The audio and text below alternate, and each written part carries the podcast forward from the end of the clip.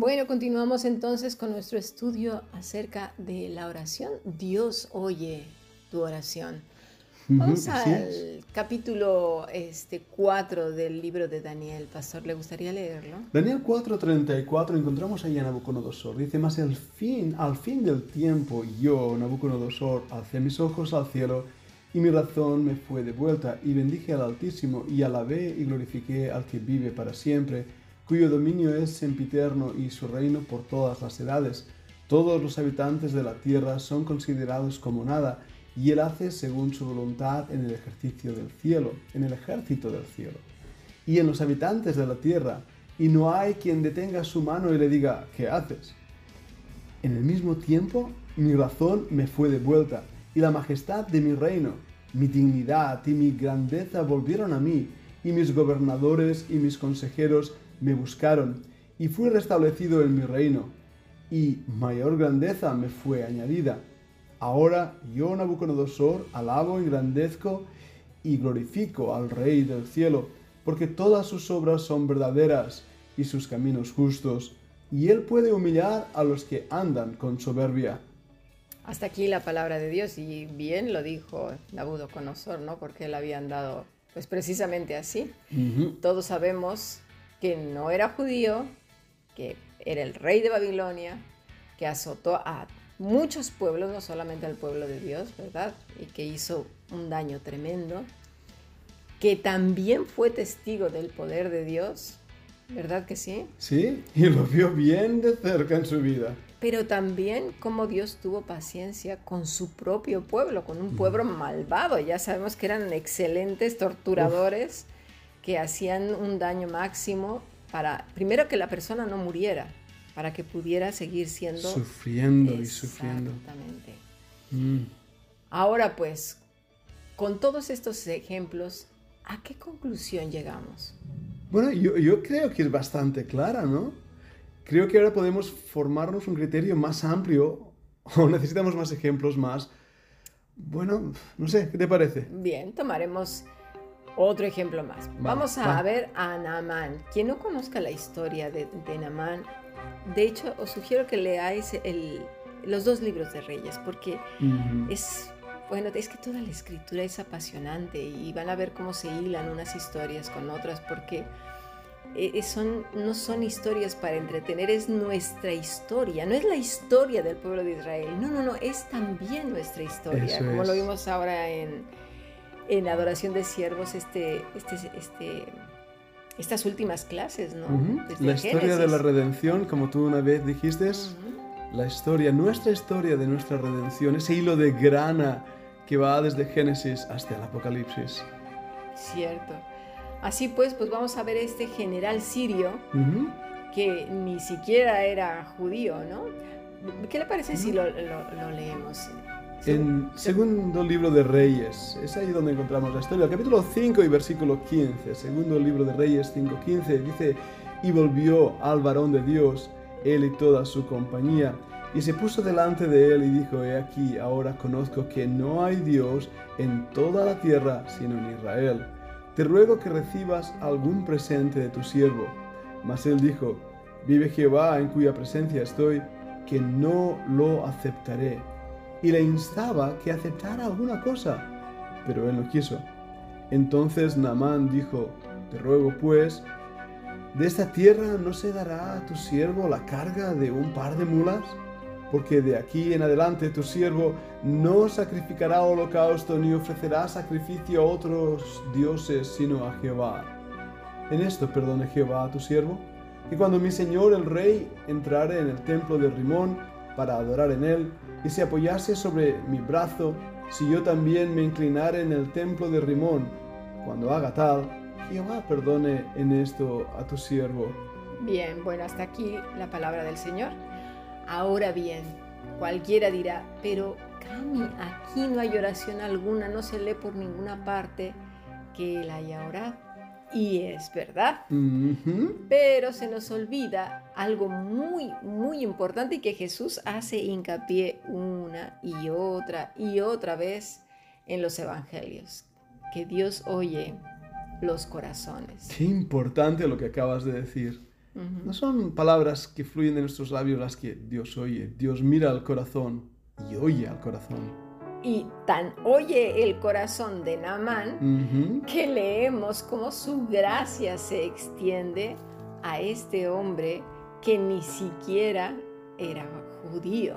Fuera del pacto, en naciones paganas, los sirios brutalmente crueles también, igual que Babilonia, y Dios oye. Y un general de alto rango, ¿eh? No estamos hablando y que era todo ternura y campanitas. Ah, no, no, era un hombre recio.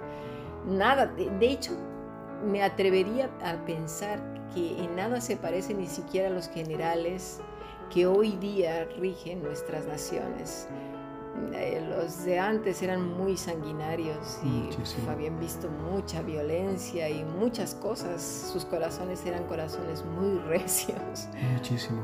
¿Verdad? Puedo imaginar el combate a este general, matar a otro hombre con tus propias manos, con una espada, cuerpo a cuerpo. Eso crea un corazón recio y quita el sufrimiento. No, no tienes misericordia, no tienes empatía hacia el enemigo. Muchas atrocidades. Muchísimas. Así era Anamán. Así es, así que Dios oye los corazones y oyó precisamente el corazón de un general que, madre mía, lo que había hecho y visto. Creemos que solamente Dios escucha el sonido de nuestros labios, pero también nos olvidamos que ese sonido puede ser hipócrita, descuidado, religioso, falso, pero también verdadero. Realmente lo que habla es el corazón. La voz, nosotros con nuestra voz podemos decir un montón de cosas, pero como dice el Señor, mira, tú de labios dices un, bueno, que me adoras, que me alabas, pero yo conozco tu corazón y sé de dónde viene todo eso. No hay nadie que pueda engañar a Dios. Los hombres sí, pero Dios conoce el corazón profundamente. Así es. Mm. Ahora vamos a reunir, ¿qué le parece, pastor, a todas estas personas y sus contextos? Al menos lo que el Señor nos ha permitido ver. Bien. ¿No? Vamos a intentar recapitular entonces estas enseñanzas. Claro que sí. Por un lado tenemos a un ciego de nacimiento que es judío, ¿Sí? que él tiene claro que solo Dios escucha al temeroso de Dios y que le obedece. Bien, es la primera cosa que hemos visto. Después la segunda es que caí en un asesino que contesta con desdén al Todopoderoso, que reconoce que su presencia es de mucho valor, pero no hay arrepentimiento en él. Luego tenemos al rey Ezequías, un rey bueno que erradicó la idolatría, que hizo volver al pueblo a Dios y que estaba encima de todo gravemente enfermo. Ya sus días estaban contados. Y en contraposición a él, en cuarto lugar, tenemos a Nabucodonosor, un rey malvado que azotó al pueblo de Dios, pero que reconoce a Dios en un momento de su locura. Finalmente hemos visto a un general sirio que se llama Naamán, un extranjero que pudo ver el poder de Dios en su vida y que a pesar de su incredulidad, Dios se glorifica en él. Pero antes de pasar ahí, pastor, déjeme eh, hacer una reflexión porque sé que ahora van a surgir muchas dudas y van a decir, entonces no les decimos que oren las personas para que entreguen su vida al Señor Jesucristo. Si vemos en todos estos ejemplos, y yo me voy a ir a uno, uno más, ¿Alguien se acuerda cuando el principal de la sinagoga se le muere su niñita de 12 años? Es otro ejemplo, es cierto. Y ahora en el Nuevo Testamento también. ¿Verdad? Se le muere la niñita y, le dicen que la niña ya está muerta, ¿verdad? Sí. Eh, entra Jesús en el recinto y le dice, Talita Kumi, ¿verdad? Levántate. Ya está Cristo aquí, no se nos olvide. ¿Acaso el Señor les dice, en algún momento sugiere que tienen que hacer una oración de arrepentimiento? Eh, déjame pensar, déjame pensar. Creo que no. Lo único que les dice es que le den de comer a la niña. Sí. Pero no dice ni repite versículos del Antiguo Testamento para que estas personas crean en Cristo ¿Por qué estas personas creyeron en, el Señor Jesucristo? Por lo mismo que dice el ciego de nacimiento. Ahí está. ¿Y por qué creerán eh, en, la oración de, de Juan 17? El Señor Jesucristo dice que así como Él es uno con el Padre, nosotros tenemos que ser uno con Él para que el mundo crea que me enviaste. Así que todos los que han caído en el grave error de que las personas son creyentes solamente por hacer esa oración, no. Realmente el testimonio de uno mismo, como lo está diciendo Jesús en Juan 17, es así como yo estoy contigo y tú y yo somos uno, ellos que sean uno, Eso es. ¿verdad? Con nosotros, para que el mundo crea, ¿verdad que sí? Eso es un buen ejemplo. Así es. Entonces, lanzaré la siguiente pregunta.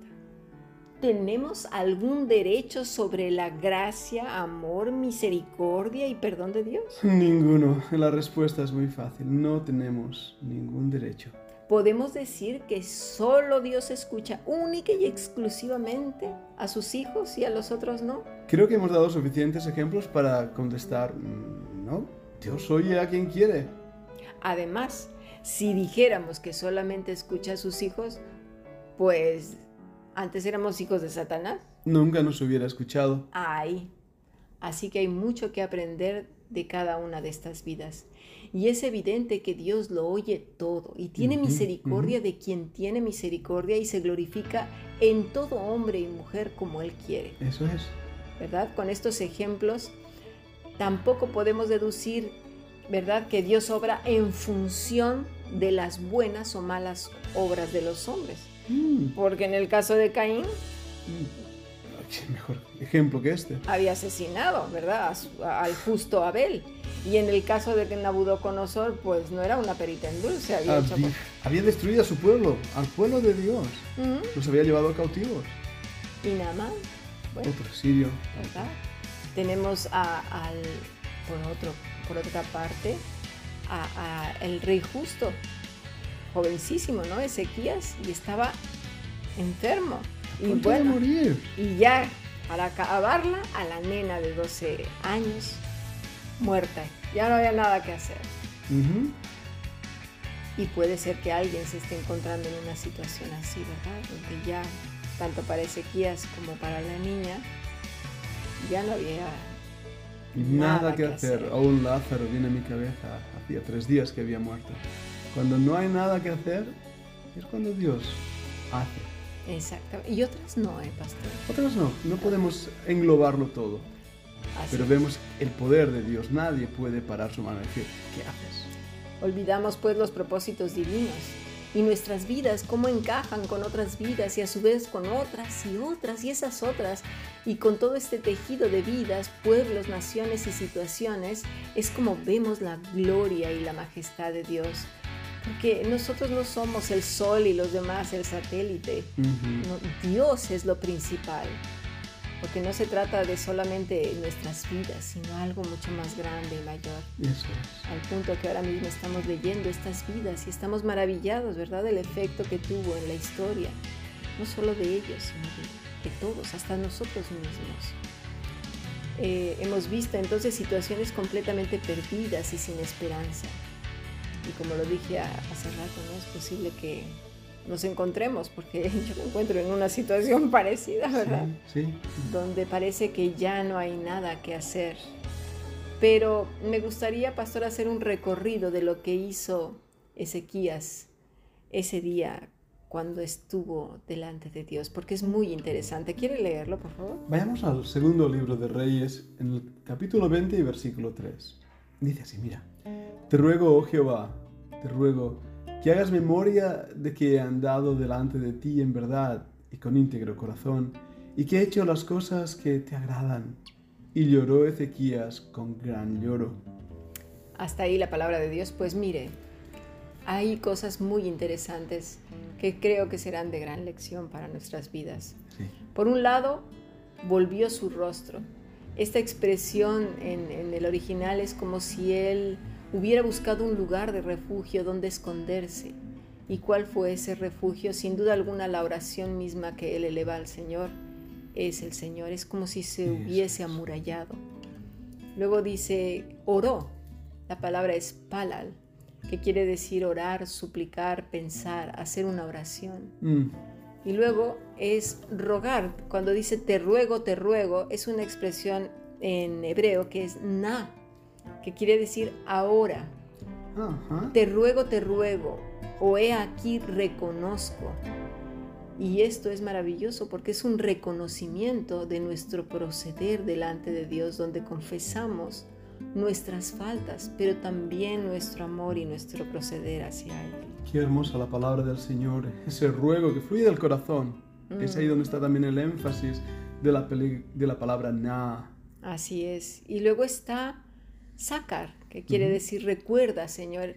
Es, esta palabra quiere decir como un- una crónica, hacer cuenta, una memoria de todos nuestros hechos. Están escritos en su libro, como dice también un pasaje. Él es cronista de nuestras vidas. Pero Ezequías se lo recuerda, el Señor le Sí. dice, yo he andado rectamente delante de ti.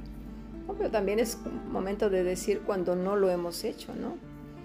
Y la siguiente es Becky, que quiere decir deshacerse en llanto. Fue un llanto desde lo profundo de su corazón. Él estaba orando con el corazón, no era una oración para salir de paso. No, era un clamor genuino por su propia vida.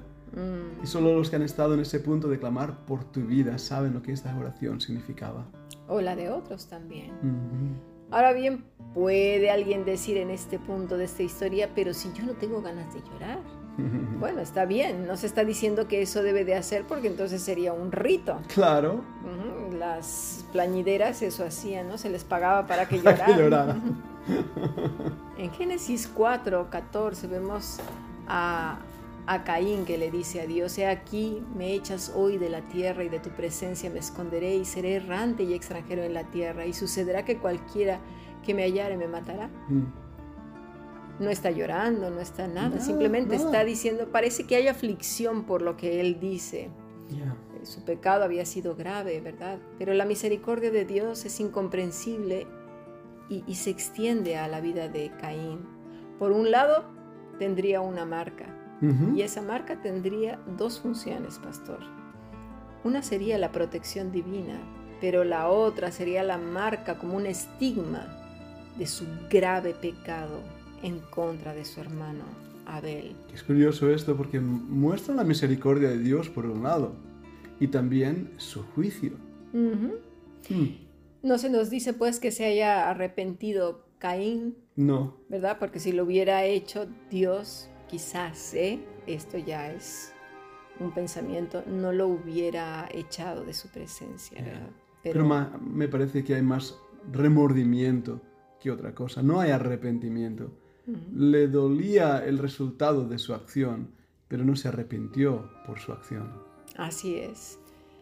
Así pues, para cerrar esta clase diremos que Dios oye a todo hombre, a toda mujer, aunque no sean sus hijos, y tiene misericordia de quien quiere, y nadie, absolutamente nadie puede limitar la gracia, la misericordia, el perdón y el amor de Dios. Qué importante que es esto. ¿Y cuántas veces hemos limitado? Nos hemos nosotros erguido como si fuéramos a quien juzga claro, cuando es Dios mismo. y, y- y estas son palabras de Él mismo. ¿Sí? Las leemos en Éxodo 33, del versículo 18 en adelante, cuando Él se lo está diciendo a Moisés. Dice así.